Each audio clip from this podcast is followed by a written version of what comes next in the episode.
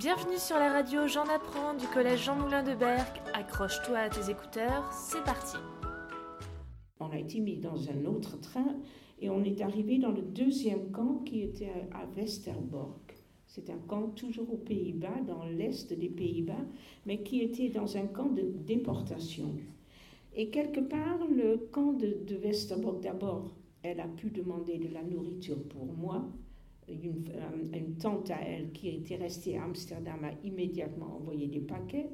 Je me suis remise, la preuve.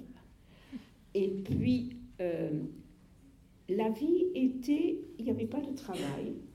Il y avait une espèce de vie juive. Il y avait même une petite classe, paraît-il, pour des enfants. Euh, j'ai fermé la porte après Furt. Je pense que c'était trop dur et je l'ai rouvert un peu au troisième camp. Euh, Westerbork, je ne m'en rappelle pas. Je sais juste par les histoires que mon père racontait après, que mon père à Westerbork, dans son cœur, est, est, mort parce qu'il a retrouvé à Westerbork sa mère et son père qui avaient été pris aussi. Son père est mort de, de, de, maladie, il, était, il, il, était, il est mort dans, dans un lit, ce qui était déjà beaucoup, mais pas sa mère. Et puis sa mère, ma, ma grand-mère, a été envoyée, mon père est revenu à, à Westerbork, le, je suis très à cheval sur les, sur les dates, le 3 juillet après nous. Nous, on est arrivé à Westerbork le 6 juin. Mon père est venu presque un mois après. Il a donc revenu sa mère.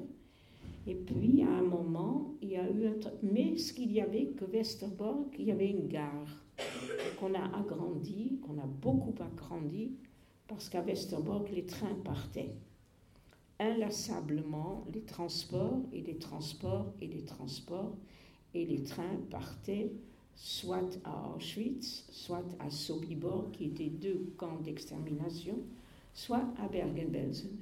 Et on a mis ma grand-mère le 20 juillet 1943 au transport. Et mon, père et ma mère l'ont accompagnée à la gare. Et c'était un train où il n'y avait que des personnes âgées et des rabbins et toute presque l'intelligentsia, comme on dit, juive, était dans ce train. Et ma grand-mère pleurait. Et mon père a demandé au capot, écoutez, laissez-la, elle est vieille, elle pleure. Et le capot lui a dit, mais monsieur, il n'y a aucun problème. Vous prenez sa place et c'est vous qui partez et elle restera. Il n'y a pas de problème. Et ma mère a dit à mon père, mais tu ne peux pas faire ça. Tu ne peux pas prendre la place de ta mère et nous laisser, Evelyne et moi tu peux pas. Et donc mon père n'est pas parti. Et jusqu'à la fin de ses jours, mon père est décédé le 12 janvier 1982. Mais jusqu'à la fin de ses jours, mon père a cherché sa mère. Il a cauchemardé continuellement. Il ne s'est pas consolé et il ne s'est pas pardonné qu'il a mis sa propre mère dans le train de la mort. Et en effet, le train est parti. Et à l'arrivée à Sobibor, tout le train a été immédiatement gazé, mais ça aussi, on le savait que plus tard, on s'en doutait.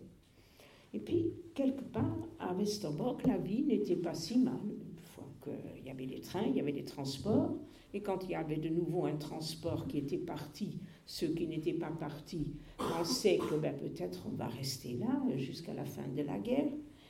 Mais il n'en était pas question parce que le 15 février 1944, nous aussi, on a été mis au transport. Mon père a tout de suite donné le certificat, puisqu'il avait vu qu'il y avait quelque chose de bon dans ce certificat de nationalité, et on a été envoyé à Bergen-Belsen. Merci de nous avoir écoutés. On se donne rendez-vous très vite sur le NT. À bientôt pour un prochain épisode.